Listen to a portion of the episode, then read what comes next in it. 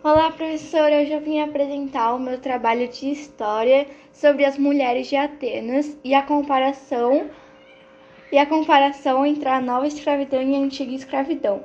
Bom, vou começar falando sobre as mulheres de Atenas. Baseado na minha pesquisa, qual era a participação das mulheres na política de Atenas? Particularmente em Atenas, as mulheres assemelhavam-se aos escravos, os quais não possuíam nenhum direito político ou jurídico direitos assegurados na sociedade minoana e, segundo parece, nos tempos de Homero. Porém, a mulher era reconhecida como senhora do escravo. Desculpa, extinguindo-se por aí as semelhanças entre ambos. Como as mulheres foram aos poucos conseguindo espaço político no mundo?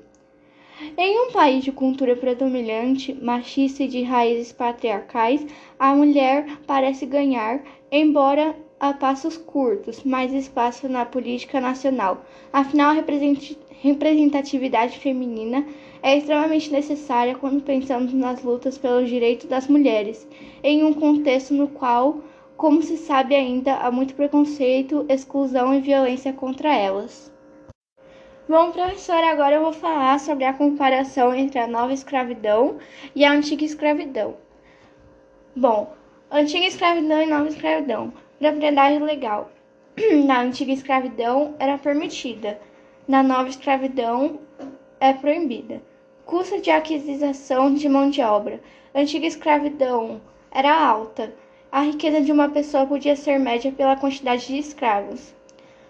Já hoje em dia, na nova escravidão, é muito baixo, não há compra e muitas vezes gasta-se apenas o transporte.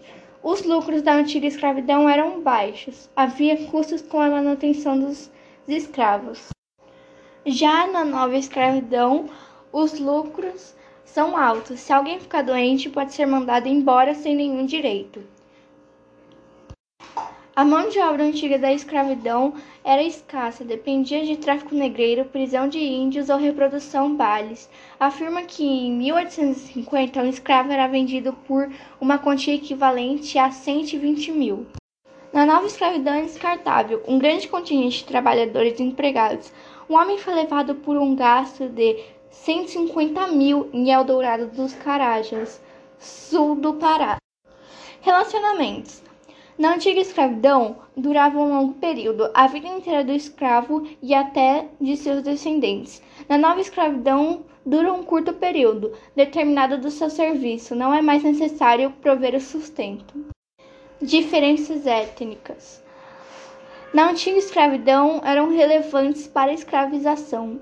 Na nova escravidão, pouco relevantes. Qualquer pessoa pobre e miserável são os que se tornam escravos, independente da cor de pele manutenção de ordem. Na antiga escravidão, eram ameaças, violências psicológicas, coerção física, punições exemplares e até assassinatos. Na nova escravidão são ameaças, violência psicológica, coerção física, punições exemplares e até assassinatos. Bom, professor, essa foi a minha comparação entre a antiga escravidão e a nova escravidão. Agora vou responder a pergunta se ainda existe escravidão no mundo contemporâneo. A escravidão, infelizmente, ainda existe no Brasil. Apenas em 2019, 1.054 pessoas foram resgatadas em todo o país vítimas de situações análogas ao trabalho escravo. E agora, em 2021, vários casos de trabalho escravo moderno foram descobertos pelas autoridades. Bom, professor, esse foi o meu trabalho de história. espero que você tenha gostado. Um beijo e tchau!